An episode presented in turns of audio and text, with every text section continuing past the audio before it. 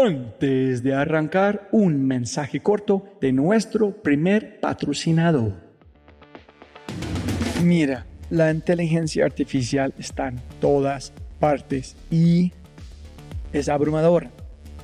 Con tantas promesas y tantas opciones es difícil escuchar la señal entre tanto ruido.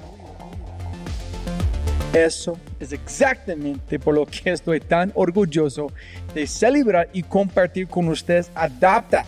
Adapta.ai. Escucha lo fácil y poderoso que es usar Adapta. Ve a adapta.ai. Crea una cuenta, ingresa la información de tu sitio web, espera unos segundos mientras la inteligencia artificial de Adapta hace su magia y chum, chum, chum, tienes contenido hecho a medida para tu empresa o startup. ¿Y qué es mejor?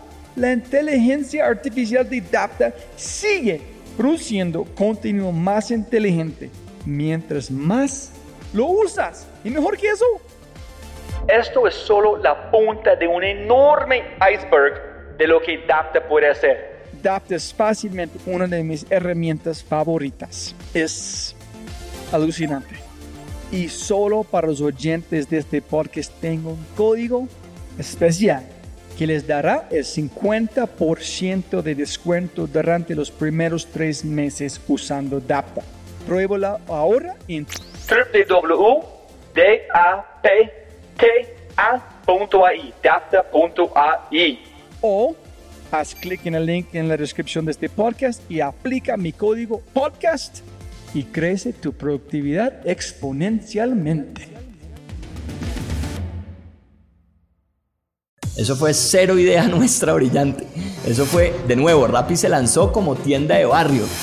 Y cuando se entregan a su vocación, fluyen. Et ne se comparant avec personne, on devient irréprochable. Y más recientemente una transformación cognitiva. Brutalmente informado de lo que te apasiona. Es una actitud frente a la vida. Yo soy lo que yo creo que tú piensas que yo soy. Hola a todos. Otro episodio de The Fry Show. Conmigo, elgringolo.co, Robbie J. Fry. Jóvenes amigos míos, como todas las grandes historias y licores, este podcast cubre toda la paleta. Comienza con un secuestro y termina en lesiones de vida. Mi invitado, Miguel Riascos, tiene un cuento que contar y se darán cuenta que es más cierto que la verdad, el cuento. Sin embargo, a diferencia de la mayoría de las historias de emprendimiento, esta no tiene nada que ver con la tecnología, sino con el ron. Miguel, su hermana, Laura, y su amiga de la familia, Marta María, han empaquetado lo que es fácilmente el licor más seductor y delicioso que he probado en mi vida. Y han notado un hat trick con el producto, el empaque y el cuento. Yo digo esto con mi experiencia como mesero durante más de 15 años en restaurantes elegantes. Este ron de verdad es una máquina de tiempo. El empaque es como el sueño de un diseñador y el cuento es algo que no se puede inventar. En las palabras de un artículo web, de la magia del Caribe colombiano emerge este ron premium que con sus encantos de pureza ha hechizado los más nos paladares, convirtiéndose en el mejor premiado del país y uno de los más destacados en su segmento a nivel mundial. Es un ron voluptuoso, madurado noblemente durante 12 a 21 años en barricas de roble blanco americano libre de reditivos añadidos y que se logra con el ingenioso método Solera único en el mundo. En este podcast cubrimos todo el espectro de temas en esta conversación. Discutimos sobre la ciencia, la historia de Cuba, el mundo machista del alcohol, el marketing, las mujeres, un dinosaurio y mucho más. Las mejores ideas y lecciones en la vida, por lo general, vienen de lugares extraños. Y esta vez no es una excepción. Esta vez esas lecciones e ideas vienen de un barril de roble blanco. Antes de arrancar, Si es la primera vez que escuchas el podcast, bienvenido. Hello, hello, hello y muchas gracias. Espero que aproveches esta oportunidad a inscribirte al podcast en Spotify, Apple, Google o tu player favorito. No olvides, si este podcast te parece increíble, hay otras cosas espectaculares que puedes encontrar en thefryshow.com. Por ejemplo, The Corbett Show, una biblioteca de audios para emprendedores, un nuevo audio diario directamente a tu WhatsApp. El newsletter, El Conejo Blanco, 5 minutos para leer y toda una vida para comprender. El test de innovación exponencial, Únete a miles de personas que están tomando el test como CEOs, fundadores, presidentes, emprendedores y mucho más. O si eres un super fan de The Fry Show, puedes convertirte en un miembro de The Fry Show para tener acceso a cosas alucinantes. Y obviamente, si quieres acceder a los libros, podcasts, personas y lo demás que mencionamos en cada episodio, puedes encontrar todo en thefryshow.com. Muchas gracias. Es con gran honor presentarles el episodio número 30, un cuento de alquimia, magia, feminidad y Aaron la hechicera, con el gran Miguel Riascos. ¿Listo, Miguel? ¿Cómo estás, señor? ¿Bien o no? Todo muy bien, Robbie. ¿Cómo vas tú? Muy bien, gracias. Gracias por recibirme. No, no, como siempre empiezo los podcasts, siempre se puede ganar más plata, pero no puede ganar más tiempo, entonces muchas gracias por su tiempo. Muchas gracias. Para empezar, pues ya hablamos hace un ratico y con tiempos, me encantaría escuchar cómo oír la historia de su abuelo, en cómo llegaste más o menos a dónde está en este momento, si puedes decirnos, porque estamos en un punto de paz en este opuesto de paz, ¿cómo llegaste aquí más o menos, no? Pues tienes toda la razón, estamos en un momento de paz y, y creo que a eso hace quizá mucho más especial esta, esta historia, puesto que todo eh, comenzó con una historia quizá no, o un suceso no tan alegre, pero que por suerte eh, esperamos no viviremos mucho más aquí en Colombia. Eh, el tema arranca a finales de los ochentas y principios de, de los noventas en una etapa que era supremamente compleja para Colombia por temas de narcotráfico, temas de orden público, eh, pues los que Em, estuvimos vivos en esa época, lo recordamos como una época bastante complicada. Em, anterior a ese tiempo, mi familia, principalmente mi abuelo, había sido inicialmente político y después cuando se retiró de la política se dedicó a lo que era el negocio de la familia, que era banano. Mi abuelo era un hombre de Santa Marta y como muchas familias en la zona, se dedicaba a la agricultura, principalmente al tema de la bananería. Entonces, hacia finales de, de los ochentas, eh, pues cuando todo se volvió tan complicado acá en Colombia, él eh, pues tuvo la mala suerte de que recorriendo una de sus fincas de banano eh, lo secuestraron las FARC, esto en el Magdalena, y lo tuvieron retenido durante algunos meses en la Sierra Nevada de Santa Marta. Cuando finalmente, casi que milagrosamente recobró su libertad, eh, pues él salió bastante desencantado con el estado del el agro en Colombia, de, de, de, todos estos proyectos rurales y se convenció de que el futuro de la familia estaba en vender las tierras y dedicarse más bien a industrias que no requirieran viajar o visitar áreas rurales, sino que más bien se enfocaran en, en las ciudades. Eh, y básicamente ahí empezó todo. Él vivió el resto de sus días en Miami. Pero principalmente porque el peligro, tener como una cosa rural en este momento, o más en la área de negocios más rentable. No, principalmente por, eh, por el tema de seguridad.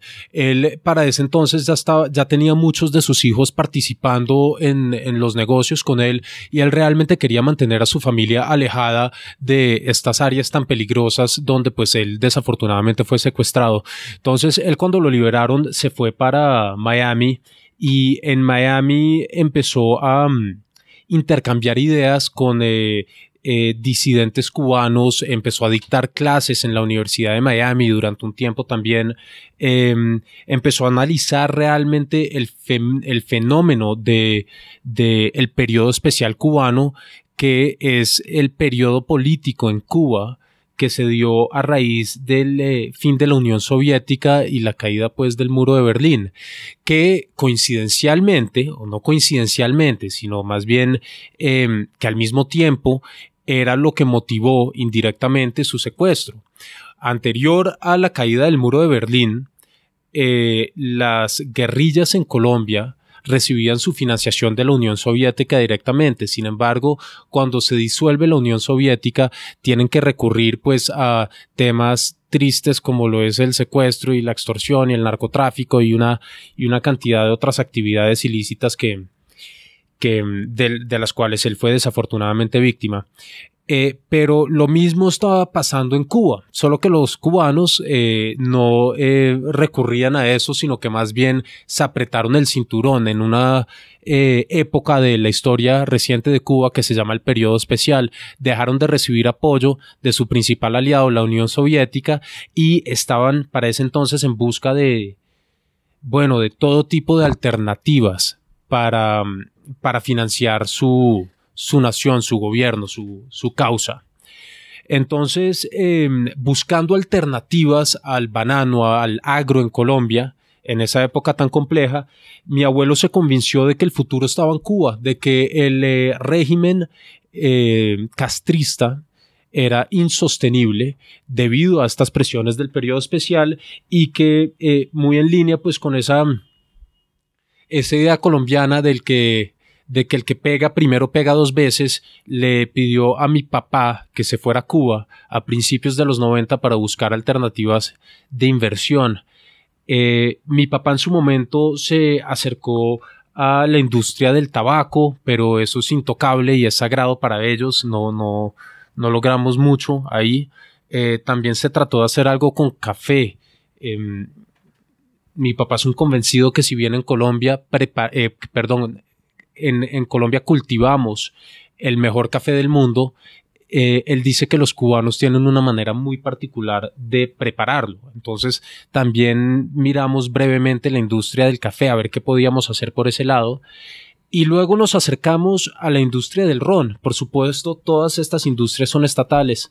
¿Ese fue como lista chuleando uno a uno antes de finalmente llegar al ron, que es la única o qué? Pues básicamente él llegó sin una idea muy clara de qué querían hacer. Lo único que estaba claro era que queríamos concentrarnos en algo que nos evitara vivir de tierras tan remotas en Santa Marta. Em, él llegó a Cuba, analizó de cerca cuáles eran las principales actividades económicas de la isla y pues fue eh, descartando una por una hasta que finalmente se acercó a um, una de las dos empresas estatales que hacen ron en Cuba. Una se llama Cuba Ron y la otra se llama Tecnoazúcar. Él habló con Tecnoazúcar, puesto que Cuba Ron para ese entonces, en 1992 y 93, ya estaba comprometida con Pernod Ricard, la multinacional francesa, hoy en día la segunda multinacional más grande en bebidas alcohólicas en el mundo. Eh, ¿Quién es número uno? Diageo, la británica. ¿En serio? Sí. ¿Cuánto más grande? Diría que bastante más grande, pero las dos son monstruos. ¿Qué, como 80% del mercado o más? No sabría decirte, la verdad no entro en ese detalle, pero, pero pues eh, Pernod Ricard para ese entonces era una empresa muy grande, muy importante, eh, estaba pasando por un proceso de consolidaciones con otras compañías como eh, Allied Domec y, otras, y, bueno, en busca de oportunidades eh, y, un poco entendiendo que los cubanos necesitaban hacer negocios, pues lograron firmar un acuerdo por medio del cual desarrollaron la marca Habana Club, que hoy en día es una de las más importantes en la categoría. Entonces, Cuba Ron, una de las dos compañías que crean ron en Cuba, quedó totalmente maniatada pero Tecnoazúcar todavía estaba abierta a hacer negocios y se nos ocurrió que con eh, inversión nuestra en el Caribe colombiano, en unas condiciones eh, muy similares a las del Caribe cubano y, por consiguiente ideales para hacer ron, em, que al nosotros hacer esa inversión y ellos poner el conocimiento podríamos hacer un ron de un estilo cubano para hacer un bypass al bloqueo o el embargo americano sobre Cuba y, y de esa forma pues los cubanos lograr acceder a- al mercado más importante del mundo en ron, que es Estados Unidos. Em, Entonces, este fue traer los expertos, los roneros desde allá hasta Barranquilla o cómo fue. Tal cual como lo dijiste. La idea era eh, nosotros armar eh, la ronera como tal, poner la inversión en Barranquilla, a orillas del río Magdalena y en la zona franca, eh, realmente un microclima ideal para hacer ron, y ellos nos enviaban a maestros roneros élite para que nos instruyeran en cómo hacer ron. Y entonces fue una oportunidad única, Robbie, porque em, logramos heredar todo ese conocimiento y ese know-how tan importante que tienen los cubanos en materia de ron eh, y aprendimos de ellos. Ese acuerdo de intercambio tecnológico duró del año 1993 hasta el año 2003. Eh, sin embargo, cuando, cuando concluimos ese, ese capítulo, hablamos con los maestros roneros que para ese entonces nos acompañaban en Barranquilla y pues ellos ya estaban totalmente enamorados de Colombia, de colombianas, se habían vuelto colombianos y dijeron, miren, si ustedes nos reciben, nosotros nos quedamos. Y afortunadamente nos acompañan hasta el día de hoy. Pero yo quiero entender, porque se parece que hay un montón de puntos que ustedes tuvieron que conectar. Primero fue, dijo, tenemos que convencer a este, este experto a salir de su tierra. Tenemos que invertir en un lugar para cómo hacer el ron. Tenemos que hacer todo este con el compromiso que esas personas van a salir de su país, llegar por allá, enseñarnos en un proceso que demora 5 o 10 años. Antes vamos a ver cómo ganar plata. Esa era básicamente la idea. Mira, el sueño, eh, eh, esto fue una apuesta quijotesca. Ahora, la idea era muy sencilla. Nosotros ponemos la inversión, eh, traemos los cubanos y eh, ¿qué ganamos nosotros? Aprendemos de los cubanos. ¿Qué ganan los cubanos? Eh, participan en un porcentaje de las utilidades, en una regalía a cambio de su conocimiento. ¿Y qué logramos todos como equipo? acceder al mercado más importante en el mundo, que era Estados Unidos. Ahora, si bien, Robbie, esa era la idea inicial, en la práctica las cosas no son tan sencillas y no sucedió así. No, no terminamos vendiendo ron embotellado bajo receta cubana en Estados Unidos, sino más bien terminamos em, vendiendo ron a granel principalmente a un sinnúmero de marcas en todo Centroamérica, en Estados Unidos, en Canadá, en Colombia, en Perú y en Ecuador, em, básicamente vendiéndoles el producto listo para embotellar, pero para que nuestros clientes lo embotellen y, y lo terminen. Y más allá de que fuera ron de estilo cubano, sucedió una cosa muy curiosa, y es que estos científicos, estos ingenieros azucareros, maestros roneros cubanos, más allá de enseñarnos cómo hacer ron de receta cubana, diría yo, eh, asimilaron nuevamente todo su conocimiento, eh, pero con acceso a materias primas frescas, a barriles recién vaciados de eh, roble blanco americano de Kentucky, a una cantidad de materiales fundamentales para hacer ron de calidad que son fáciles de conseguir en un país libre, en un mercado libre como lo es Colombia, pero muy difíciles de conseguir en un eh, mercado tan limitado como lo es Cuba. Entonces, más allá de ellos, seguir esa receta, la desarrollaron aún más y creamos un estilo muy particular de hacer ron en Barranquilla, que es lo que todavía nos acompaña el día de hoy y que realmente es lo que pues eh, nos ha permitido crear un ron como la hechicera.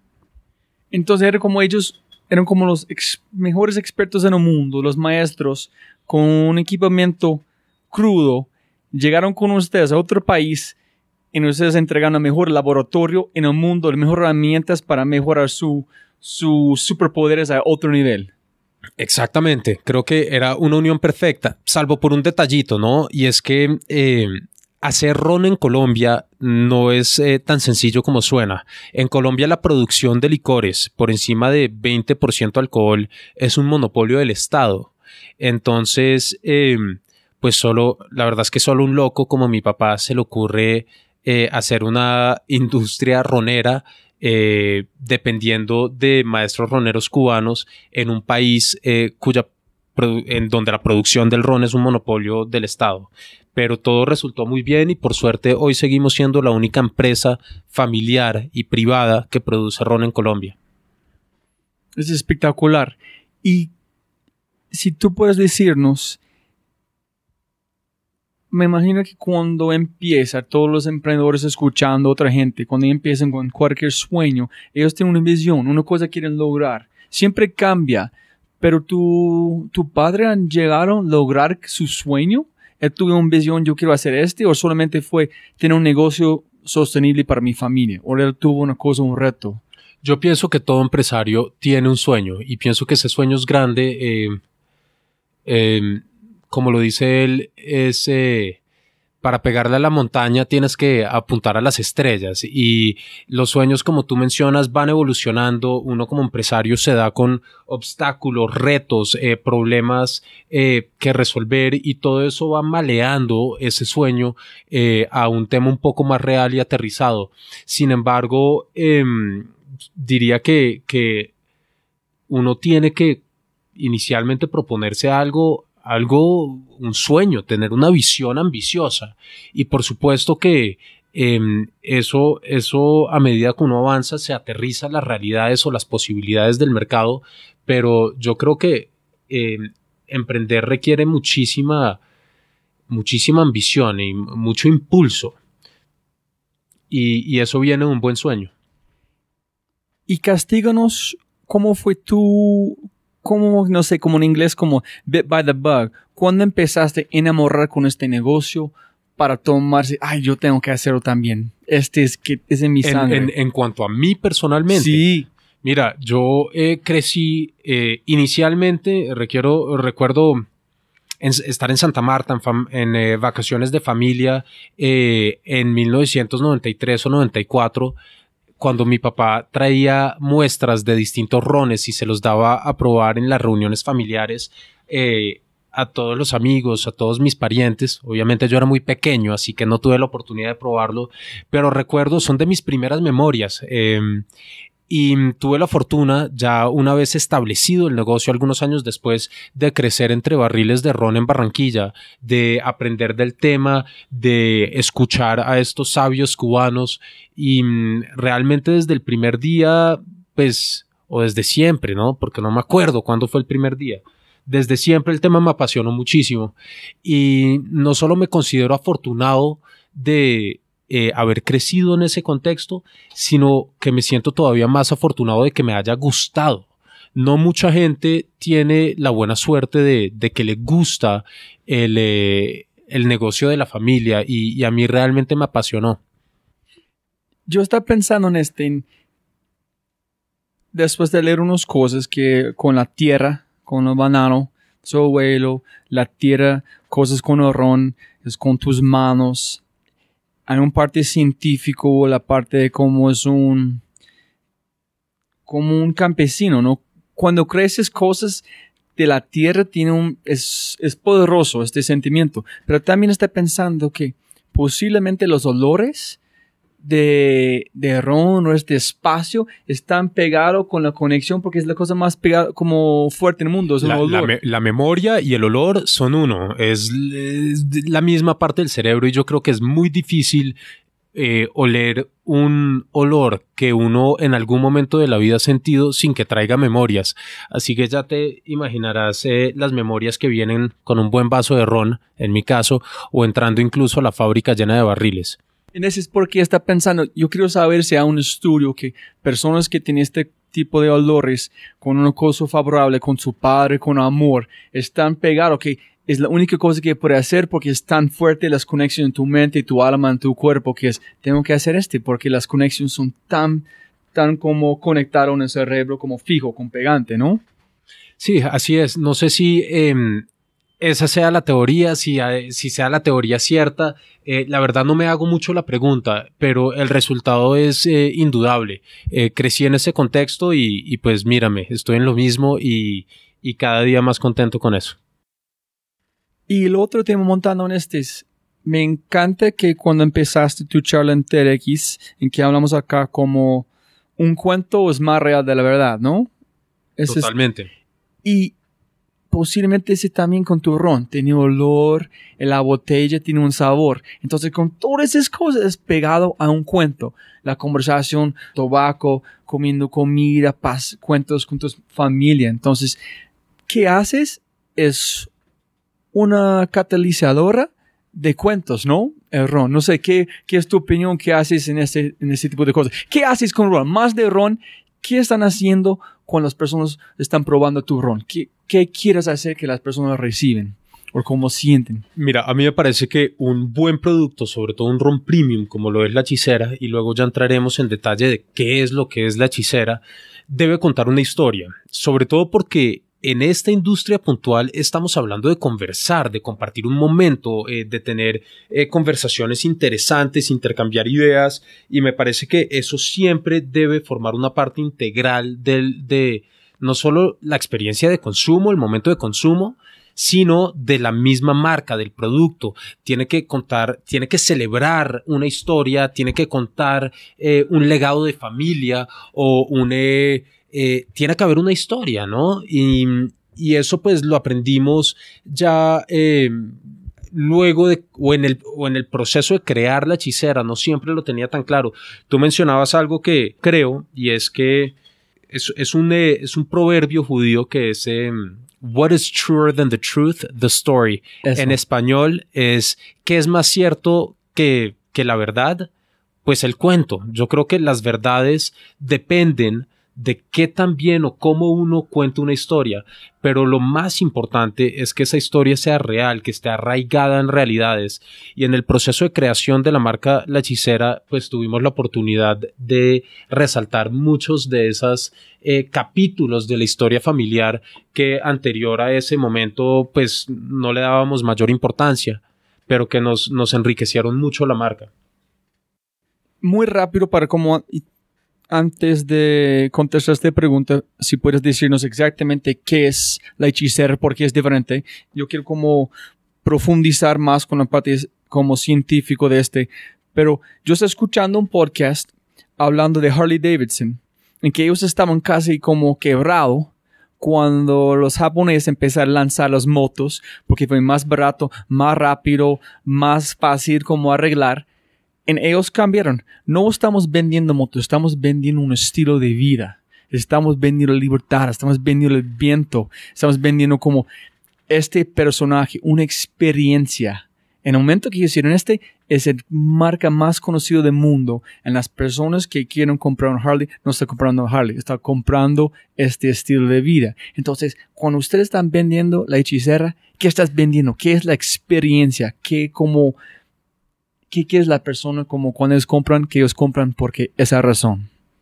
Mira, eh, una combinación de muchas cosas, pero definitivamente es un estilo de vida. Con la hechicera queríamos crear una marca que em, tuviera muchísimas promesas de valor, que em, em, recordara, es decir, que uno abra una botella en cualquier rincón del mundo y que de alguna manera te transporte al Caribe colombiano, a ese Caribe de contrastes, de contradicciones, eh, Caribe de la Sierra Nevada de Santa Marta, donde a escasos kilómetros tienes las dunas del desierto de la Guajira y eh, del otro lado tienes la Ciénaga Grande, tienes una cantidad de eh, culturas antiguas, tienes la nieve, tienes la jungla em, y queríamos resaltar esa visión o esa versión del Caribe por encima de todas las otras propuestas que, que, que hay ahí en el mercado. Queríamos también una marca que fuera hermosa, una botella que que sencillamente llamara la atención por su diseño, para conectar con gente que realmente em, valora esa sensibilidad estética. Eh, queríamos un producto que el líquido sencillamente fuera lo más adherido a la tradición posible, un líquido único. Y mm, quisimos formular el mejor ron para el que quizá no le importa eh, ese mm, quizá no le importa la botella, no le importa eh, la marca, sino que le importa el contenido, que también es quizá lo más importante. Entonces, em, yo creo que eso es lo que queremos, es, vender una experiencia real, em, pues realmente arraigada o enraizada en, toda esta magia del Caribe colombiano y de, nuestra historia. Es decir, no he pensado en este porque cuando yo probé tu ron la primera vez, yo estaba transportado la primera vez que yo he probado un ron de buena calidad aquí en Colombia con buenos amigos. En este instante está pensando en este momento en haciendo una comparación con tu ron. En yo sentí Colombia que es la primera vez que yo probaron un ron de Caribe. Tiene razón, es como una máquina de tiempo. En un segundo yo estaba con mis amigos, pero en la presente también con la conversación. Exactamente. Eh, mira, un buen producto te debe transportar y te debe, te debe, poner un poco a, pensar y a valorar lo que es el momento. Creo que hay una cosa importante y es un buen producto es aquel que está eh, que está basado en verdades, no solamente en el líquido, sino en eh, la historia, el packaging, todo el tema que todo el tema que finalmente conforma el, el, el producto y, y, es por lo que la gente paga. Y pues en la hechicera siempre hemos querido ser supremamente transparentes frente a quiénes somos, qué hacemos y cómo lo hacemos. Eh, pero también quisimos crear un ron básico, elemental, una promesa muy sencilla. La hechicera es el resultado de una combinación de rones añejados entre 12 y 21 años en barrica de roble blanco americano eh, que anteriormente se usó para producir bourbon en Estados Unidos. Eso es lo que hacemos. Eh, va del barril a la botella sin ningún aditivo de por medio y me parece que ahí hay algo valioso. Eh, que la gente abra una botella y más allá de esa experiencia que tú, que tú mencionas, de que te transporte, de, de que lo disfrutes, de que te recuerde de buenos momentos, es tener la tranquilidad de que es sencillamente el resultado de, del tiempo.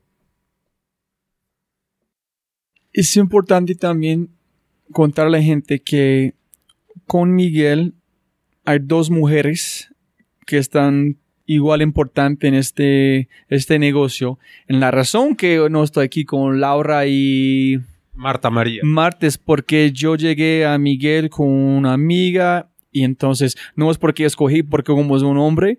Entonces quiero hablar como de la feminidad de, de la ron, por qué ustedes tienen este, por qué es y si tú puedes dar un poquito de crédito a tu hermana y y Marta. Poquito de crédito, todo el crédito se lo doy realmente todo a ellos. Me parece que junto con eh, Laura y Marta logramos en su momento, eh, esto más o menos el año 2010, cuando nos eh, obsesionamos por la idea de crear un buen ron colombiano, pues básicamente hemos sido los tres desde el comienzo y pues Laura tiene un enfoque estratégico muy valioso. Yo, por supuesto, tengo mm, un conocimiento un poco más técnico en cuanto a lo que es la producción del ron como tal y los aspectos eh, quizá administrativos del negocio. Y Marta María eh, nos complementa al ser la cabeza creativa, eh, experta en todo este tema de marcas.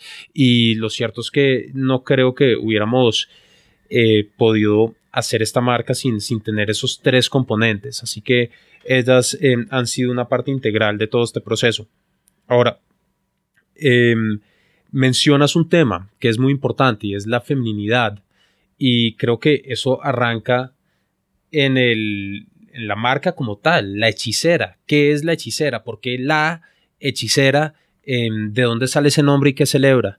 Pues cuando nosotros nos propusimos crear una marca eh, hacia el más o menos 2010, aunque realmente teníamos la idea desde antes de esa, de esa época, nosotros ya para ese entonces estábamos convencidos del valor de nuestra historia, de eh, lo valioso del líquido que estábamos añejando, de lo distinto o, lo superior que era frente a algunas propuestas del mercado, pero más allá de eso, queríamos participar activamente en, en un mercado que cada vez se volvía más interesante, más sofisticado, eh, historias más profundas, mejor contadas, no en ron, en todo. Vemos como el vodka pasa de eh, marcas planas a marcas mucho más completas y premium. Vemos como eh, la ginebra pasa de ser un trago anticuado casi que eh, destinado a eh, señores golfistas de 70 años, se vuelve una cosa cool y nueva y fresca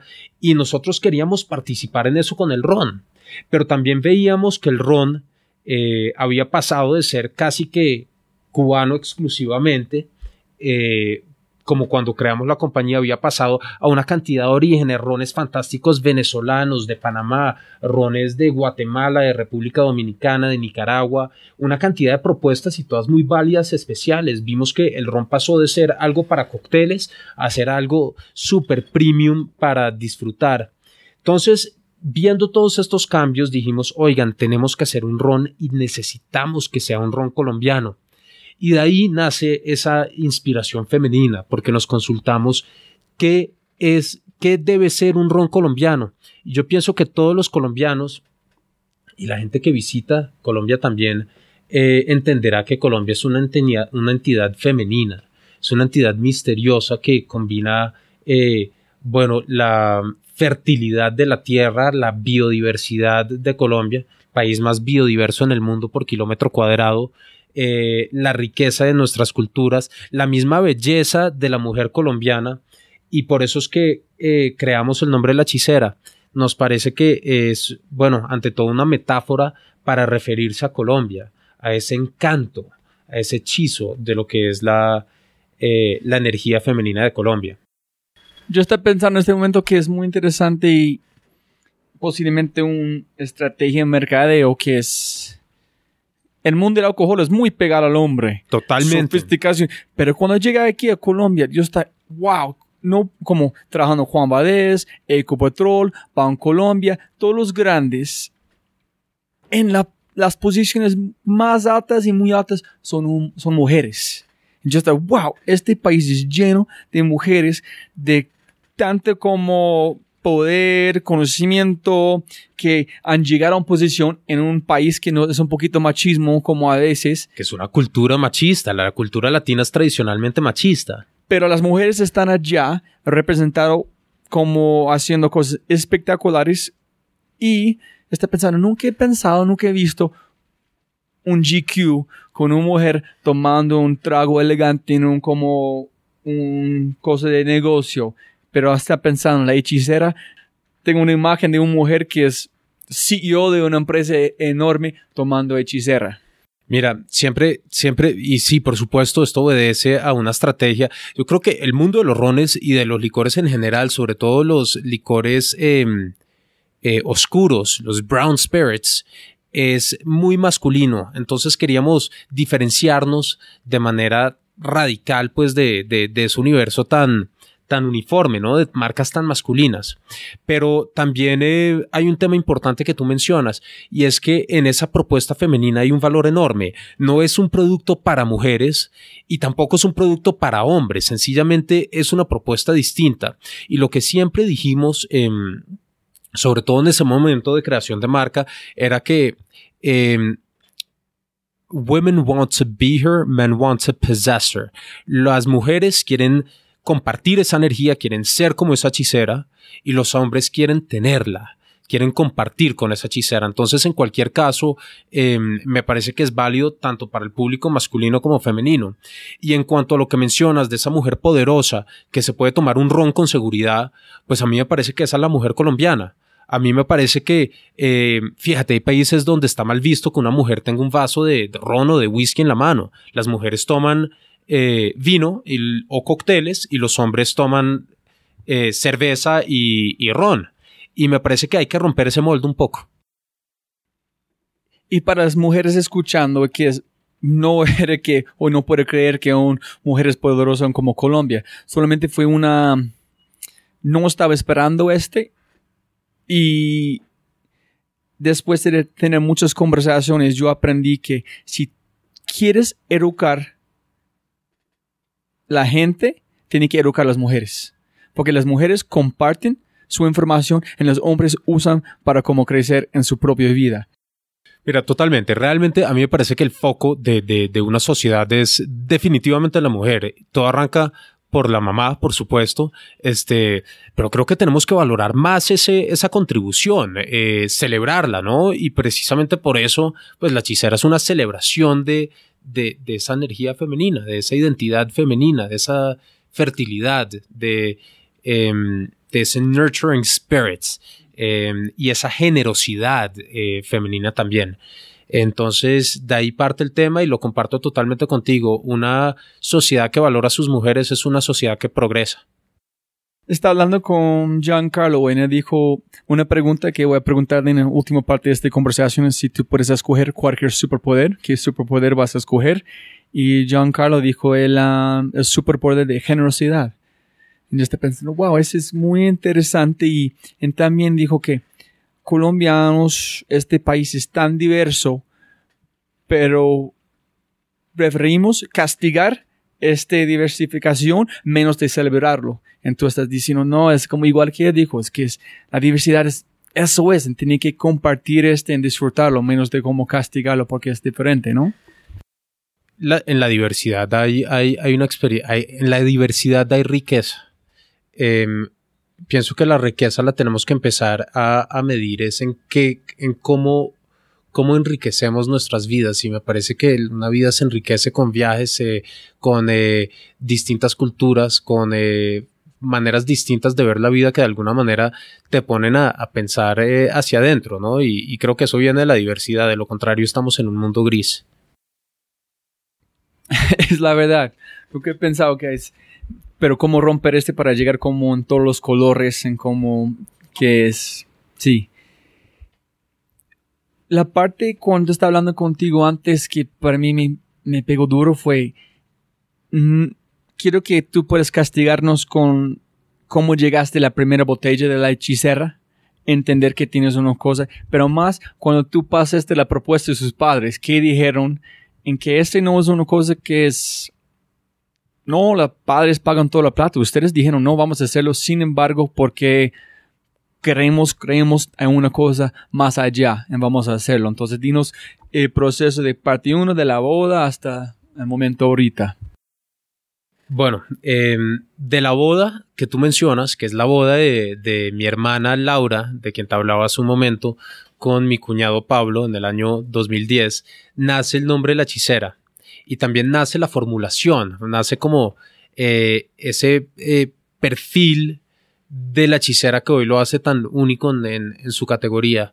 Em, para ese entonces eh, mi hermana estaba planeando su, su matrimonio, ya teníamos la idea de crear un ron, veníamos pensando con, con en, hacer una, una, marca pues de ron colombiano premium em, y también pues em, volviendo al tema del matrimonio, mi hermana estaba eh, preparando todo y pensando, bueno, ¿a, qué le vamos a regalar a los invitados? Aquí en Colombia se acostumbra por lo general eh, darle a los invitados eh, un detalle que conmemore el matrimonio, que recuerde el matrimonio. se da en algunos casos una bandejita de plata, una figurita de plata, alguna cosa marcada. Nosotros dijimos, no, mira, somos roneros, vamos a darle a todo el mundo una botella del mejor ron que tenemos en la fábrica. Entonces hicimos eh, como 500 botellas, 500 eh, etiquetas y le pusimos a ese producto mm, en la etiqueta la fecha, el nombre de mi hermana, de mi cuñado, la fecha, pero también el nombre de la hechicera, puesto que ese era el apodo cariñoso que le tiene Pablo a, mi hermana. Decía, tú eres mi hechicera. Entonces, poco para celebrar eso y pues también un poco cursi, pero de, la mejor manera, eh, creamos 500 botellas y les pusimos la hechicera. en los meses después de la boda, absolutamente todos eh, nos llamaron a felicitarnos por el líquido o a pedirnos más, em, en fin, o a hablarnos pues maravillas de, de, esa botella y ahí caímos en cuenta de que sí teníamos un líquido muy especial, pero también que teníamos un nombre muy poderoso y cuando nos sentamos a analizar un poco más de cerca ese nombre y el significado que trae es que realmente encontramos que era un camino perfecto para conectar em, pues nuestro ron y nuestra historia con nuestro país y como nosotros lo vemos, ¿no? Em, pero no estaba en este momento haciendo ron tal cual? ¿Estás vendiendo como la materia prima o otra cosa? Estábamos, eh, precisamente, como te decía, la compañía para ese entonces se enfocaba en, en vender eh, rones a granel en grandes cantidades a otras marcas y las otras marcas lo embotellan, le ponen su etiqueta y lo venden pues bajo su marca. Entonces ese era el enfoque de la compañía inicialmente. Cuando nosotros le propusimos la idea a la familia de crear el ron Hechicera, ellos dijeron, hombre, sí, mira, bonito sueño, pero nuestra compañía se enfoca es en, en otra cosa. Em, entonces, bueno, eso fue un, un, tropiezo, pero no nos dimos por vencidos y encontramos la forma de establecer una empresa paralela junto con eh, Laura y Marta María para, eh, para hacer la hechicera pues muy en línea con, con nuestra visión. Y, hoy en día seguimos operando así. La empresa de familia donde trabajo yo igualmente hace el ron y lo embotella y pues nuestra compañía, la hechicera que creamos con Laura y con Marta, la vende por todo el mundo. Pero era como... Tiene que decirme, en este como tiempo eran dudas, llegaron un momento que, ay, no sé qué este van a funcionar, cómo vamos a venderlo, o fue smooth sailing, como tranquilo a todo el proceso. Nunca es smooth sailing. Yo creo que uno Gracias. Porque todo es un sueño. Una boda, las personas le encantan, hacemos este, la familia junta. ¿Dónde está? Mira, sabes que eh, suena, suena todo como un sueño, porque a mí me parece que la memoria es muy agradecida y uno por lo general olvida las cosas malas y tiende a recordar con algo de nostalgia y agradecimiento las cosas buenas. Entonces cuando te piden que cuentes la historia, pues eh, es fácil eh, hacerla sonar como un sueño, pero el día a día es muy distinto. El día a día son tropiezos, son retos, em, es nadar en contra de la corriente y pues no te digo mentiras, eh, seguimos en eso, seguimos nadando en contra de la corriente, eh, seguimos con los tropiezos del día a día. Em, hacer empresa no es fácil, crecer una empresa tampoco, y pues a la vuelta de cada esquina hay un, hay nuevo reto, ¿no? Entonces, creo que eso sencillamente es una parte integral de, de ser empresario en cualquier negocio. ¿Cuándo fue el primer éxito cuando las personas dijeron el mercado? No su familia, no sus fools, friends and family, pero el mercado. Dijeron, en como, es una cosa, a veces las personas buscan un cliente y modifican la cosa por el cliente, pero ustedes tuvieron un cliente, pegaron en mente, pasaste el cliente, el cliente digo, wow, eso es. Dices algo muy importante y es que hay un punto clave y es cuando se lo muestras ya a un cliente, cuando compites en un mercado y no le pides una opinión a a los amigos y a la familia porque pues te van a decir cualquier cosa. Em, nosotros nos dedicamos prácticamente un año y medio a crear y perfeccionar la marca, eh, la propuesta de producto, líquido como tal, hasta que, hasta que sentimos que estaba absolutamente perfecto. Nos concentramos mucho en enriquecer la marca, que tuviera eh, muchos aspectos eh, con los cuales el consumidor pudiera comulgar, eh, lo que nosotros llamamos several layers of value, distintas capas que uno pueda eh, pelar y pelar y siempre vas a encontrar una historia más profunda.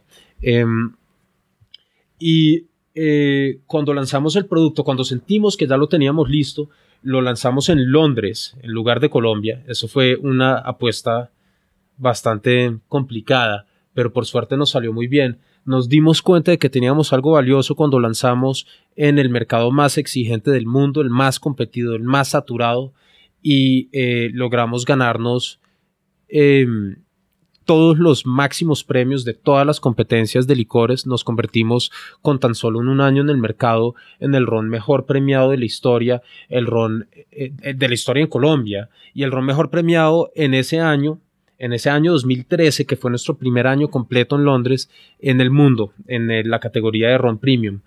Em, también tuvimos la oportunidad de salir en una cantidad de medios, prensa, desde GQ. GQ fue lo más importante. GQ, el artículo de portada se llamaba, esto fue eh, final del año 2013, se llamaba The 100 Best Things in the World Right Now y nos pusieron de puesto número 21 en una lista pues con una cantidad de productos impresionantes eh, y eso pues realmente ya detonó el, el, el, crecimiento de la hechicera. Pero más allá de eso salimos un par de veces en el Financial Times, en BBC, en Reuters, en, en Monocle, en Monocle Radio Em, y eso pues nos llenó de seguridad de que, hombre, teníamos algo valioso y que teníamos una historia que contar y que teníamos cómo competir contra los monstruos de esta industria eh, en el mercado más saturado. Em, y pues eh, nos dio la seguridad para continuar. Entonces, eh, fue un, un primer año muy afortunado que nos abrió muchas puertas. Tengo dos o tres preguntas montar en este. Uno es, ¿cómo sabías cuando tienes este ron? Ya la gente de tu familia han dicho, wow, ¿qué estaba parándote para no ir directamente al mercado con este? En olvid- por, ej- por ejemplo, Twitter, solamente estoy haciendo en comparación con empresas de tecnología. Claro. Los sitios son terribles cuando lanzaron, pero funciona la gente puede empezar a usarlo. Entonces, para ellos no fue llegar con la mejor marca, mejor diseños. Llega con la primera cosa para validar el mercado. Pero ustedes dijeron, no, ya tenemos el mejor producto, pero vamos a empezar con un- una marca, una historia que como que siempre tú vuelves a este, que es, la, es el cuento, la historia, es que es más profundo adentro como de ron, es 21 años de como de una historia, no solamente un año. Entonces, ¿cómo sabía que este fue la, la carrera para tomar? Y tu éxito, ¿qué piensas? ¿Qué porcentaje para entrar como de una fue la historia? ¿En qué parte fue la calidad de ron? Yo creo que hay distintos caminos de llegar a la propuesta perfecta. Eh, tú mencionas algunos casos en que la gente sencillamente eh, se lanza al mercado con algo para validar el concepto. Y una vez validado el concepto y una vez uno tiene una experiencia, pues vas puliendo los detallitos para brindarle una mejor experiencia o un mejor producto al consumidor. Es el caso que tú mencionas de, eh, de algunas empresas tecnológicas. En nuestro caso, no sabría decirte por qué optamos por un camino distinto. Eh, sencillamente sentimos que para hacerlo y hacerlo bien y competir con eh, las marcas que admirábamos, eh, teníamos que crear un producto sobresaliente. Y entonces nos concentramos mucho en eso. Yo creo que una vez te lanzas con un producto, pues no tienes mucho espacio para cambiar, ¿no? No puedes lanzarlo primero en una botella redonda y ver cómo te va y después cambiarlo y ver cómo te va y, y, después de, ver que la gente le gusta más dulce, entonces no lo puedes cambiar. Entonces pues hicimos una apuesta y por suerte funcionó. Me encantaría entender porque, wow, fue como espectacular cuando hablamos de los roneros.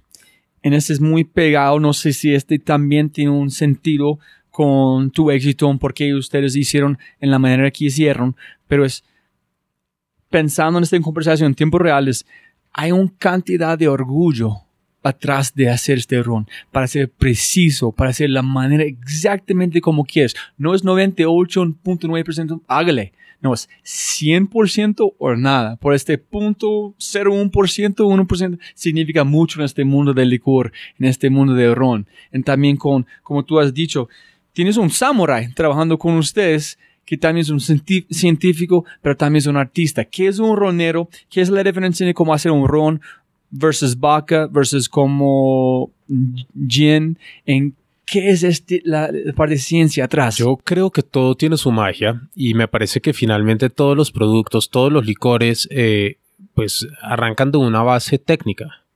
Em, arrancan de un conocimiento científico, em, alguien que eh, entiende bien, eh, pues, cómo funcionan estas mezclas. Em, sin embargo, el tema va mucho, mucho más allá. Eh, tú mencionas que tenemos un samurái. Em, te refieres, te refieres a Giraldo. Giraldo eh, Mituoka Kagana es uno de esos maestros roneros cubanos que se quedaron con nosotros después de que terminamos la relación con Tecnoazúcar. Giraldo em, es cubano de nacimiento, de padre y madre japonés, japoneses. Eh, y entonces es totalmente asiático y por eso pues yo de manera cariñosa le digo el samurái o el sensei del ron porque parece Mr. Miyagi y es un sabio eh, con pelo blanco pero pues abre la boca y es el personaje más cubano y más caribe que te puedas imaginar. Eh, Giraldo creció cortando caña para la revolución cubana. Es una durísima tarea la de cortar caña bajo el sol. Luego de eso tuvo la oportunidad de estudiar en la Universidad de La Habana y estudió ingeniería química y puntualmente el enfoque azucarero, por supuesto en Cuba. eh, el enfoque eh, o la principal industria era el azúcar, por lo que en la Universidad de La Habana se le daba mucha importancia a esa rama. Y uno se gradúa de eso y pues ya tienes el título, eh, ya eres ingeniero, ya tienes lo técnico que te comentaba, lo básico. Pero me parece que lo que distingue a un técnico de un maestro ronero es que a ese conocimiento científico se le debe sumar eh, una sensibilidad intuitiva de cómo funciona el ron, de cómo funciona el tiempo, cómo interactúa la madera que es una materia orgánica pues perfectamente irregular con eh, los destilados que vienen de la caña, con el tiempo, con la atmósfera eh, y cómo se mezclan esos líquidos en el tiempo para crear un buen ron. Entonces me parece que un buen maestro ronero o lo que hace a un maestro ronero y lo distingue de un ingeniero común y corriente es esa intuición, esa, capa esa capacidad de combinar o de complementar ese, ese conocimiento técnico con eh, un poco esa magia eh, un poco más romántica de lo que es hacer ron en el Caribe. Y tenemos la suerte de, tener a Giraldo con nosotros. Giraldo le ha enseñado a toda la compañía pues cómo eh, hacer rones del estilo de la hechicera y, y pues también es algo más que suma nuestra historia, ese personaje allá en Barranquilla. ¿Y qué es la diferencia como cuando tú, cuando hablamos mucho de la parte científica, cómo hacer ron, puede decir la gente escuchando, porque para mí fue espectacular la parte aguardiente, qué significa en realidad, qué es la diferencia entre vodka, porque el ron es mucho más desde magia, menos de un, no sé, distil, distillation como vodka o como gin. Te cuento, eh, el ron, digamos que como todos los destilados, parte de una materia vegetal, en este caso la caña, en el caso del bourbon americano es maíz, en el caso del eh, eh, rye whiskey canadiense es cebada, eh, en el caso del vodka puede ser grano, puede ser papa, otras cosas, pero todos los destilados parten de una materia vegetal. En el caso del ron, la caña. esa materia vegetal o alguna versión de esa materia vegetal se fermenta, que es el proceso por medio del cual con levadura se convierten los azúcares en etanol, en alcohol, y luego se destila, que es un proceso en el que uno juega con eh, las temperaturas de ebullición del alcohol y del agua, calentando esa mezcla fermentada por encima de la temperatura en la que el alcohol se evapora, pero por debajo de la temperatura en la que el agua se evapora, y luego condensando ese vapor de alcohol en un recipiente. Eso se llama aguardiente. En, puede venir de caña, puede venir de papa, puede venir de lo que sea, pero realmente es a eso que se le llama aguardiente y el término viene de agua que arde, agua que prende fuego, eh, agua inflamable. Entonces, eh, digamos que eso es lo que es un aguardiente, es muy distinto al aguardiente anisado como lo conocemos aquí en Colombia, el guaro. Pero obviamente el guaro se le da el nombre aguardiente porque viene de un destilado fuerte. Ahora, eh, eso uno lo puede continuar destilando y en cada destilación se vuelve más puro, más etanol, más etanol, a tal punto de que se vuelve a tal punto que se vuelve 100% etanol, pierde todos los olores de esa materia vegetal original, los olores de la caña, pierde eh, todos los eh, sabores propios de eso, pierde lo que se llaman congéneres, de tal forma que todos los destilados vegetales eventualmente se convierten en etanol y etanol es vodka. El vodka es etanol 100% con agua desmineralizada eh, y por eso es que el vodka debe eh, ser totalmente inoloro, incoloro, no debe tener sabor, debe ser muy neutro. Si nosotros sí parece muy europeo, purificación, sí. 100% claro, limpio, este, como sí, exacto. Eh, y eso es lo que es un vodka y, y eso tiene un valor, ¿no? Eh, sin embargo, si nosotros tomamos caña, la fermentamos, la destilamos, eh, y, la, y, la, destilamos hasta que se vuelve ese vodka, hasta que se vuelve etanol puro y lo metemos en un barril y esperamos 20 años, no pasa nada. Eh, coge un poquitico de dolor al barril, pero realmente en términos químicos, eh, ese, ese alcohol sigue siendo el mismo etanol. para que un ron se añeje o para que un aguardiente se convierta en ron, hay que añejarlo en una barrica de roble blanco americano. Pero lo que permite que pase de aguardiente a ron es eh, que no es tan puro, que no es tan limpio, que todavía tiene eh, esa memoria de la caña. Diversidad. Exacto, tiene esas casi que imperfecciones o impurezas, llamémoslas congéneres, esos eh, olores y sabores de la caña que con el tiempo se oxidan, se oxigenan, se esterifican, cogen sabores de, del roble, em, el barril respira, ¿no? Hay, hay un intercambio entre lo que hay dentro del barril y su ambiente. Y eso es lo que se añeja. Esas son las variables que debe controlar el maestro ronero. La humedad, la temperatura, el tipo de barril, el tipo de madera, el tiempo en el barril, eh, el equilibrio entre la acidez y los ésteres y los aldehídos y los acetaldehídos y todos esos demás eh, compuestos químicos que, que, hacen un buen ron. Cada vez para mí en mi mente el cuento de ron es tan más rico como en el sentido que es es más complicado, es como relación como mujer, como cualquier persona, tiene que cuidarlo, tiene que balancearlo, es mucha intuición, es mucha magia, no es tan científico, tiene más color, tiene más sabor. Exacto. Exacto.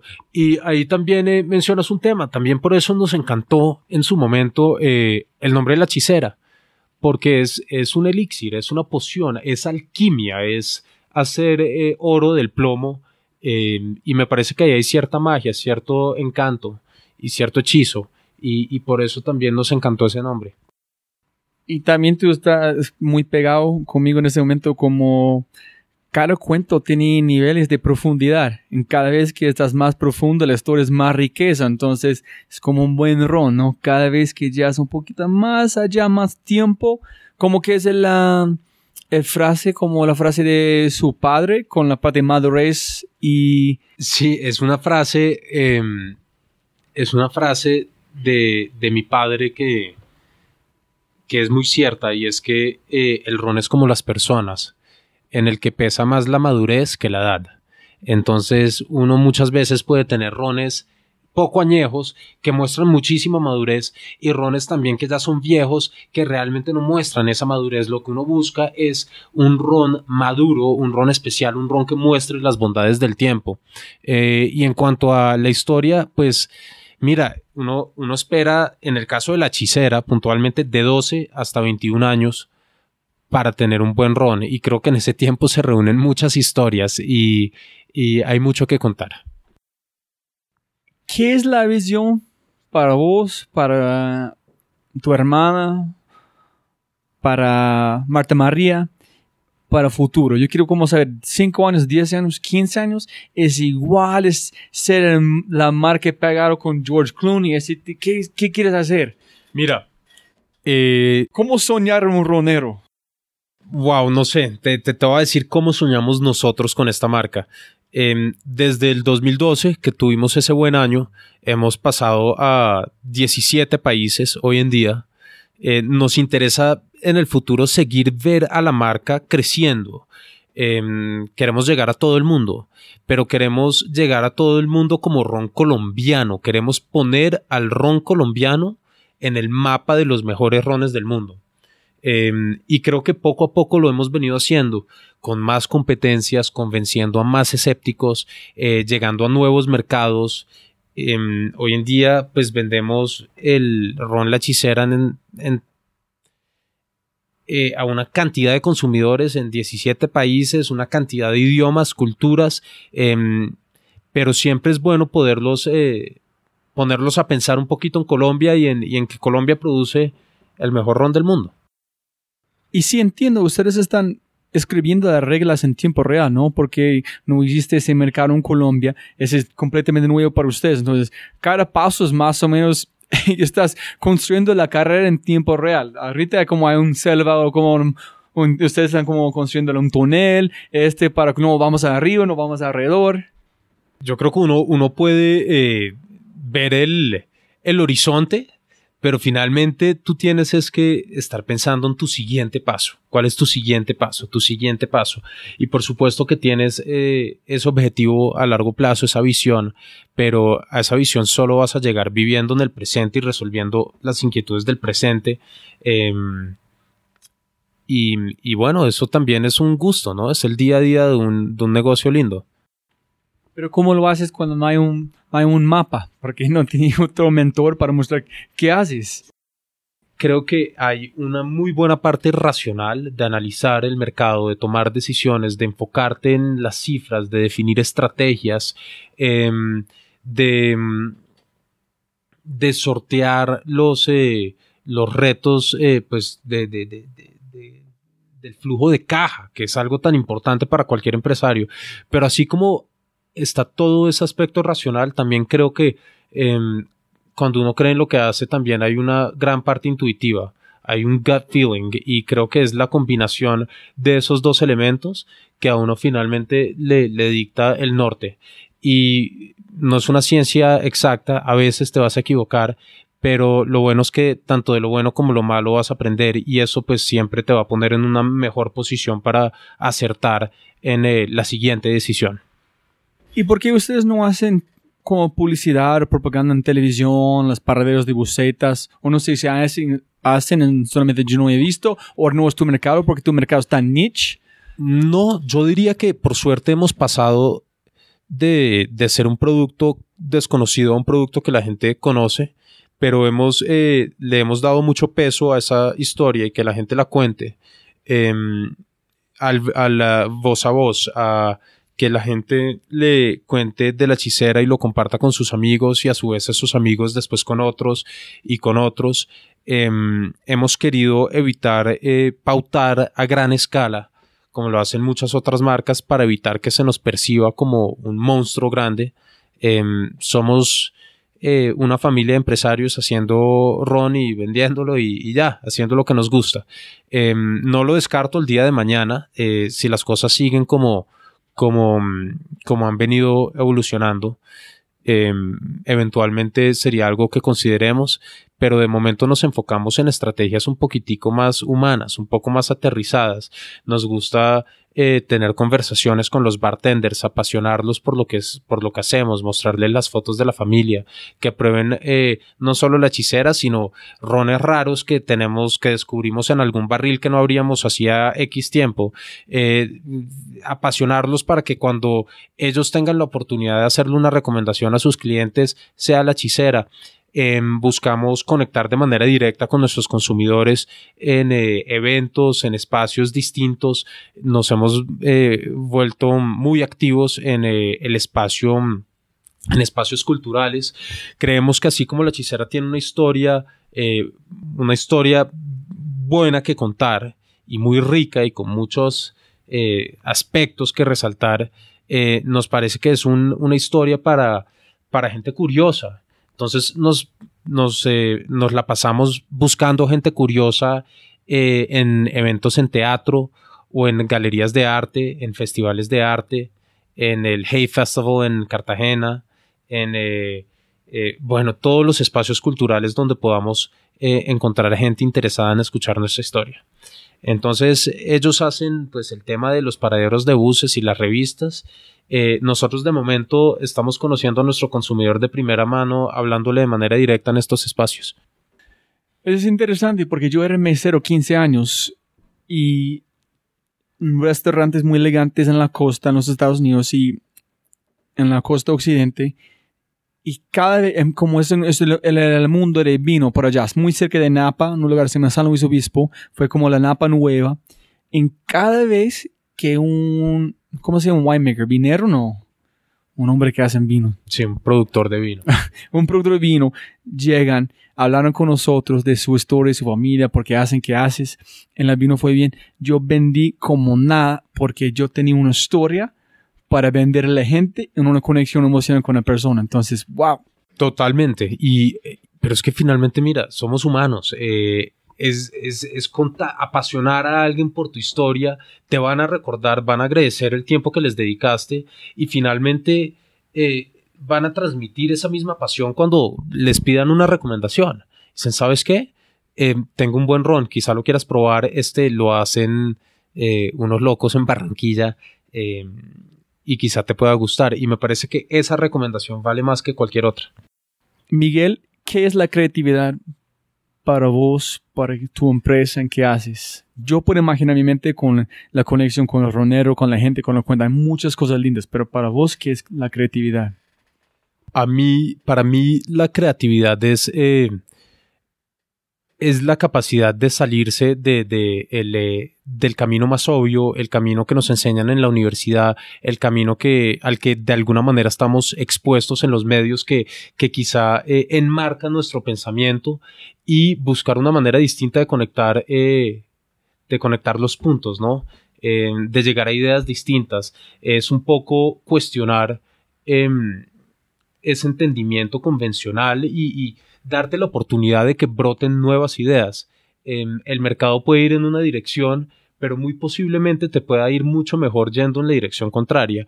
Y yo creo que eh, la verdadera creatividad es aquella que se despega eh, de, ese dogma, em, sencillamente eh, cuestionándose o saliéndose de, de esa cajita, ¿no?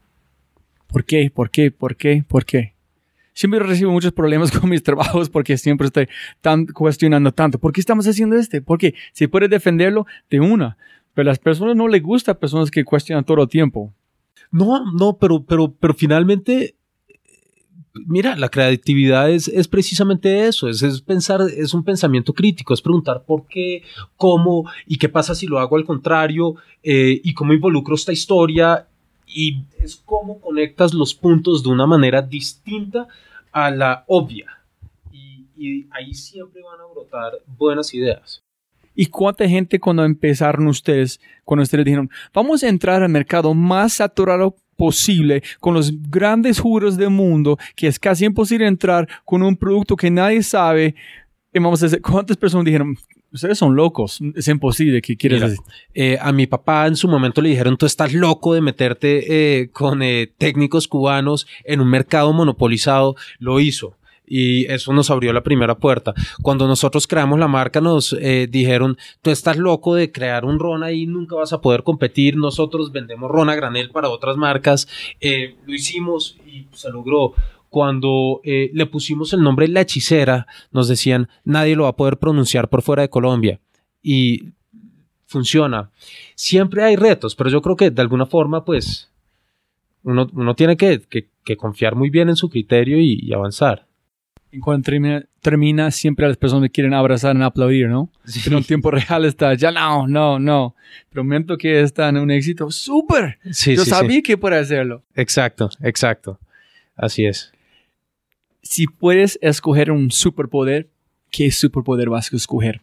Por ejemplo, unas personas han dicho como tóxico humano ponerme en los zapatos de otra persona, entonces cualquier momento de conflicto, tú entiendes directamente para en cualquier conflicto. Otra persona quiere la cosa de Matrix para aprender cualquier cosa instantáneo, como Julio Correal, eh, que trajo Guns N' Roses acá, dijo, yo quiero ver el futuro, pero no para ganar plata, pero en Colombia las cosas son tan si él sabe que van a llover, sabe que va a hacer una cosa concierto. Si él como artista no van a llegar, pues a droguear, pueden parar cosas. Dame una cosa de que yo pueda entender para mejorar mi trabajo. Entonces, para vos, ¿qué es su superpoder? Pues yo te voy a...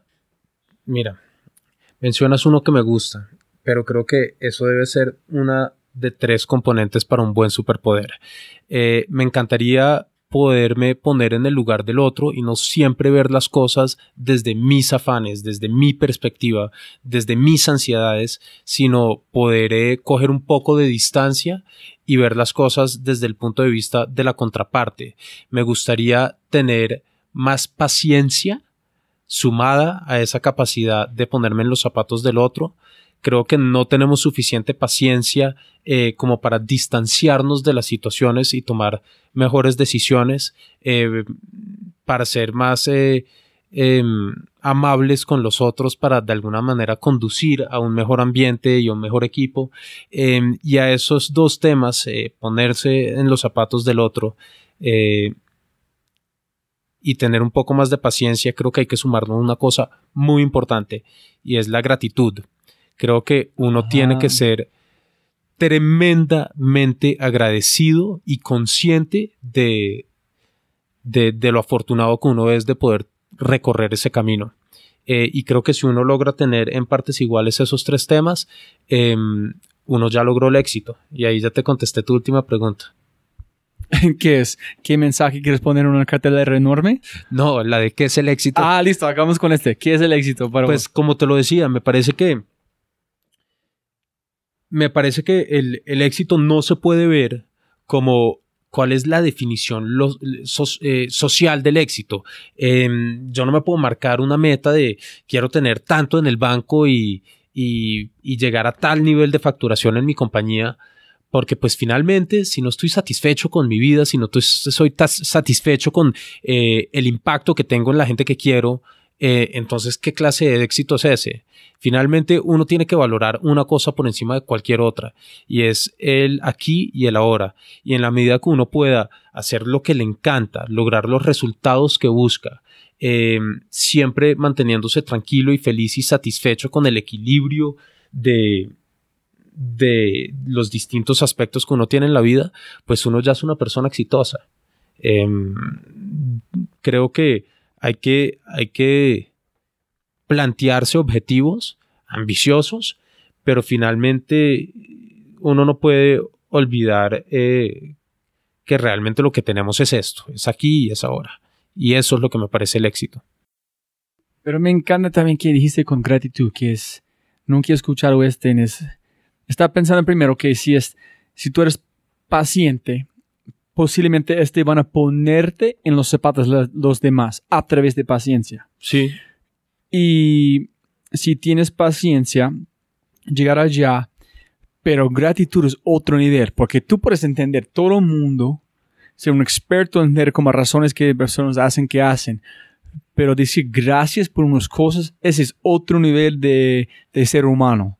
En- Para mí es- me encanta ese, decir gracias, gracias a abrir la puerta, gracias darme este tiempo, gracias hacer este, y no es- demora mucho. Tener, no, no, no, para nada, pero es, es un, eh, es un, eh, es un hábito para todos los días.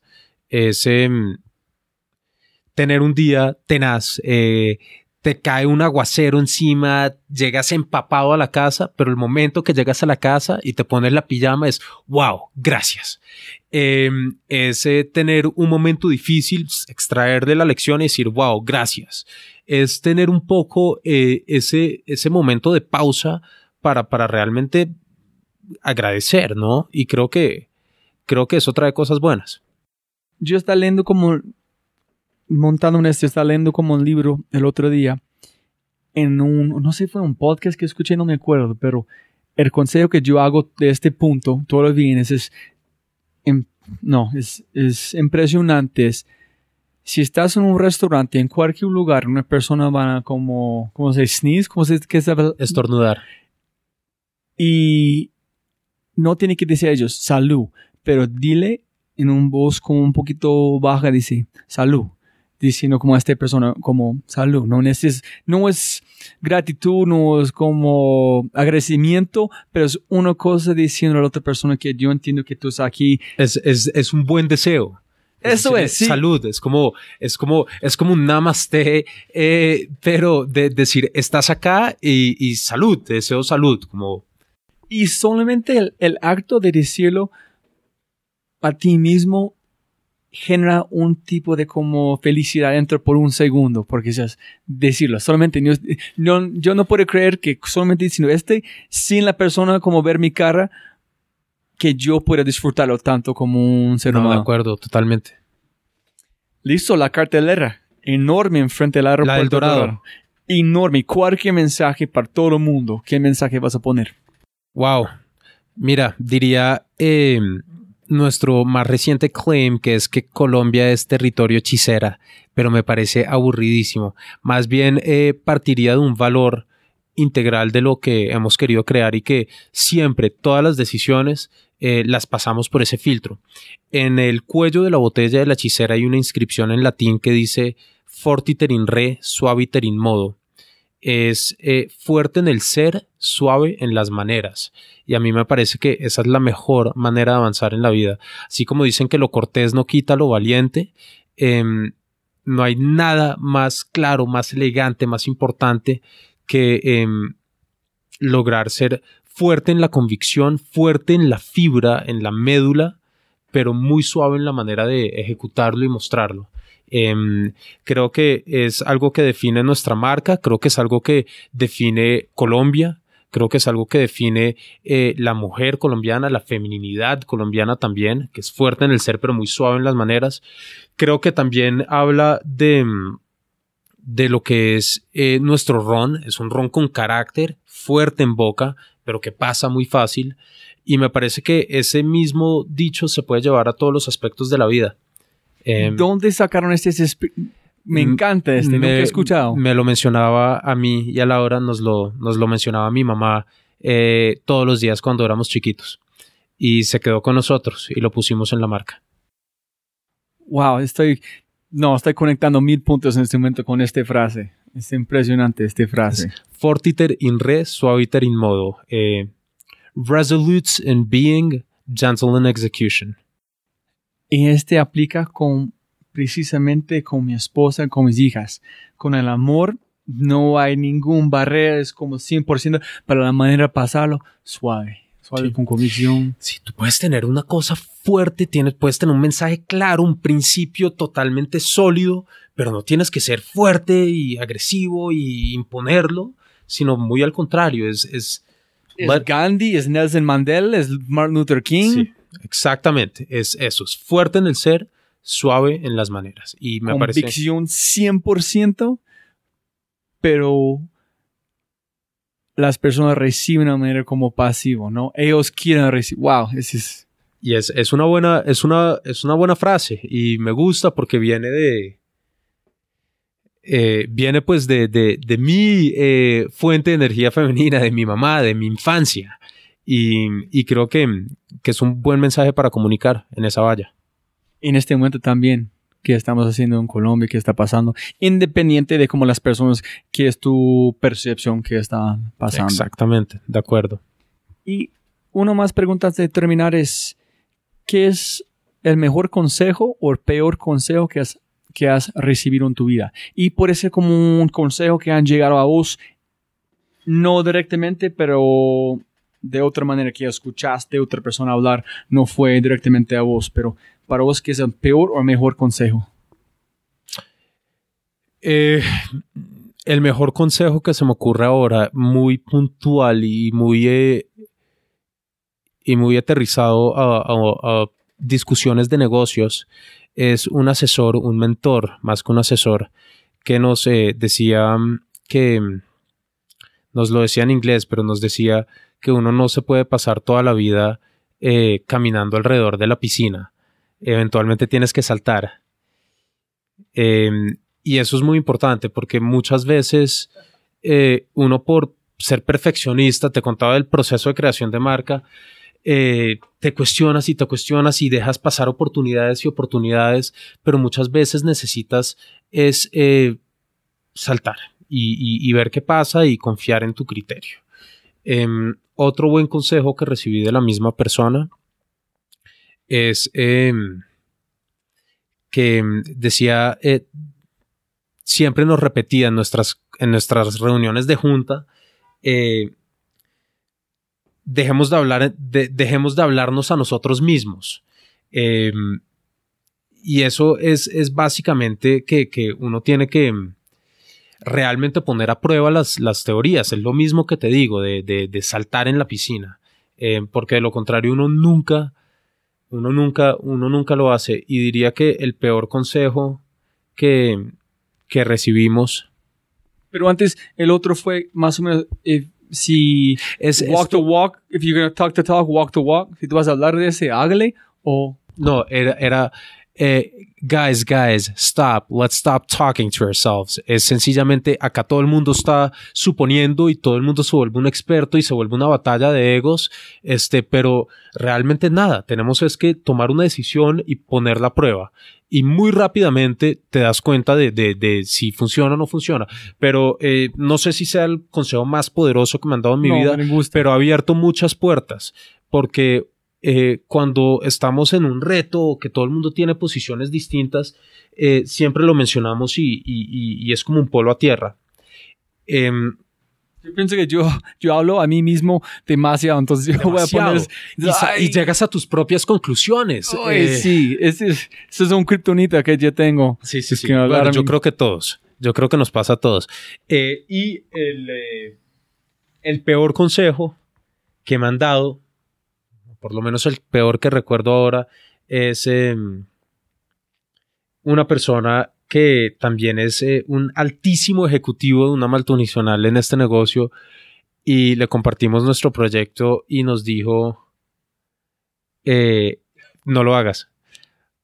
Y si hubieras se- seguido ese consejo, nos dijo, guys, guys, this is silly, don't do it.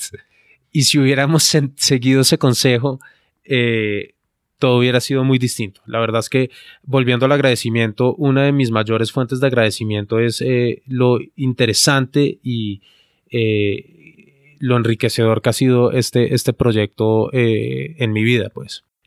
¿Y cómo sintieron ustedes después de escuchar este? ¿Qué, qué hablaron? ¿Qué fue? ¿Dónde llegaste la semilla como la chispa adentro para decir, no, no, no, no, vamos a hacerlo, lo vamos a escuchar? Pero uno, es, este hombre es auto, sabes, sabio. Cuando nos lo dijo, el contexto en el que nos lo dijo era que ya teníamos la marca lista, la construimos toda en torno al nombre, la hechicera, a la biodiversidad, a Colombia, todo esto que te comenté anteriormente. Y mm, dijo, eh, se el- esto era un inglés, el señor, y se demoró como cinco minutos tratando de pronunciar el nombre bien, el nombre de la hechicera en inglés, y después cada vez que lo mencionó de ahí en adelante, él lo decía mal. Y finalmente se frustró y nos dijo, esto es ridículo, no lo hagas. Y nosotros ya sabíamos que el nombre iba a ser un, un tema complejo en muchos mercados, eh, que no hablan español, obviamente. Em, Y yo en este momento hablando español como en podcast, yo puedo sentir esta frustración de este hombre en este... Quiere, hablar a él mismo, no quiere hablar como a ustedes. Sí, sí, sí, Entonces, sí. uy, yo puedo sentir este vergüenza en este momento. Entonces, eh, pero esto venía como de un dinosaurio de la industria, entonces obviamente nos dio durísimo, nos puso a cuestionar todo, pensamos, oye, ¿será que cambiamos el nombre? ¿Qué estamos haciendo? ¿Nos vamos a quebrar? Eh, eh, y dijimos, no, el nombre es un aspecto de la marca, pero atado a ese nombre está todo lo demás. Eh, una marca no es un- una, marca registrada, no es eh, la hechicera eh, trademark. Una marca es mucho más que eso, es un universo de valores estéticos, conceptuales, una forma de ver la vida, una forma es, es, es, sensorial. Una marca está asociada a imágenes, está asociada a olores, a sabores, a texturas, eh, a memorias, a, a mucho, mucho más. ¿Quién En- se importa cómo pronunciar un nombre? Ve No. todos los gringos que dicen San Francisco. San Francisco eh, y como San Francisco tienes la hechicera, eh, la hechicera, eh, 90 mil versiones y sabes que no importa, la gente aprende cómo pronunciarlo o lo pronuncia mal. En Pero significa para ellos finalmente saben que, de qué están hablando y saben cómo comunicarlo y eh, pues cuando eso lo complementas con una botella que es única, eh, un sello azul que es distintivo y que lo puedes ver a 100 metros de distancia eh, o tantas otras cosas, pues hombre, no las puedes ganar todas, pero en ese nombre de la hechicera está la esencia de la marca y no lo cambiamos. ¿Y, y cuánto tiempo después de la conversación ustedes dijeron, no me importa qué dicen este hombre, vamos a hacerlo? ¿Fue como inmediato o fue después de un rodeando con la idea más? Eh, no, fue una discusión de, de algunas semanas. Le preguntamos a todo el mundo eh, y después nos sentamos. De hecho, nos sentamos a relajarnos, abrimos una botella, nos tomamos unos tragos y dijimos, yo no quiero cambiar el nombre, no cambié.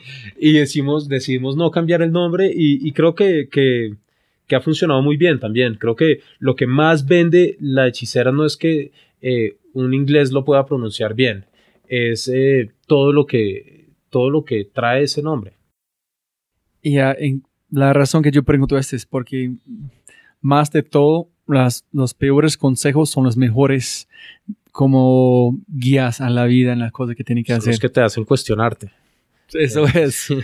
Pero a veces es duro, es que es, cuando reciben este, como para mí esa es la parte más complicada de cualquier negocio, es cuando llega a este punto que es, ellos dijeron este, voy a seguir o no, ¿qué hago? Y finalmente la intuición, la magia llegan adentro, hágale. Sí. Sí, sí, sí. Entra a la, entra la piscina. Sí, entra a la piscina, exactamente.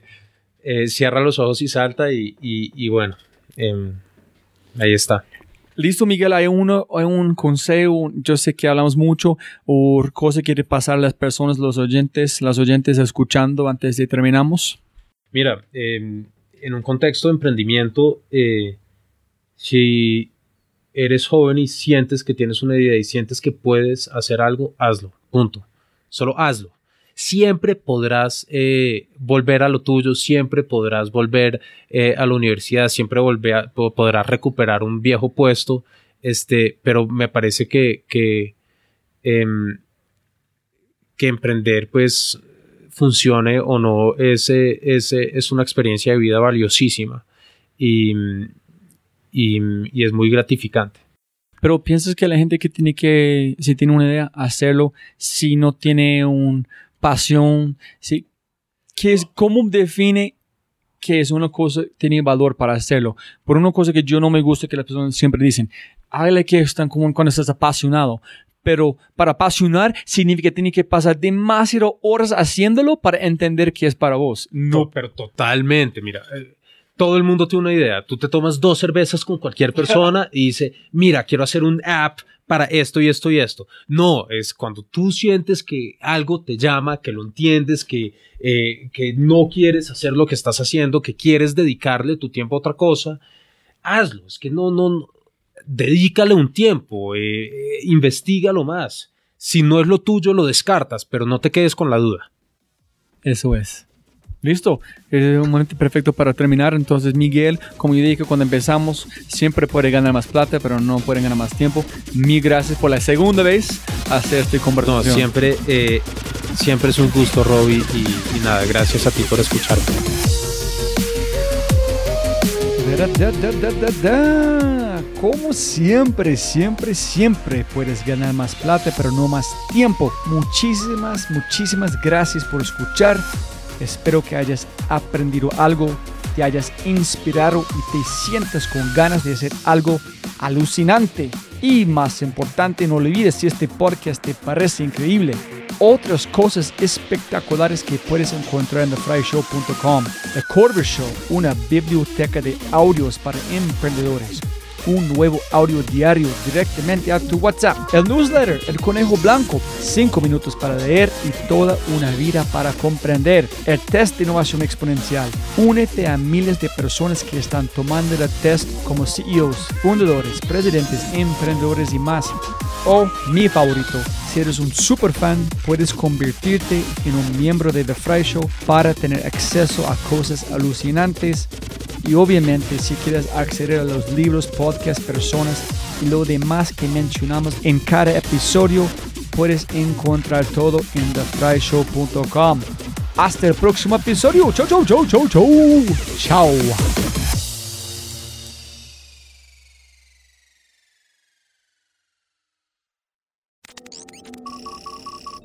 Como siempre, siempre puedes ganar más plata, pero no más tiempo. Muchas gracias por escuchar. Antes de terminar, unas cosas importantes para preguntar y mencionar. Número uno, deja una calificación Spotify. Ya, ya, déjala. Literalmente toma segundos y como yo mencioné, el impacto es enorme. Además, estarás garantizado de sentirte increíble el resto del día. También estamos produciendo todo el contenido en YouTube. El canal es espectacular. Tengo mi newsletter Conejo Blanco, las notas del podcast y los enlaces, las transcripciones. Nuestro otro podcast, Matamos Preguntas, escúchalo. Y más se puede encontrar en thefryshow.com.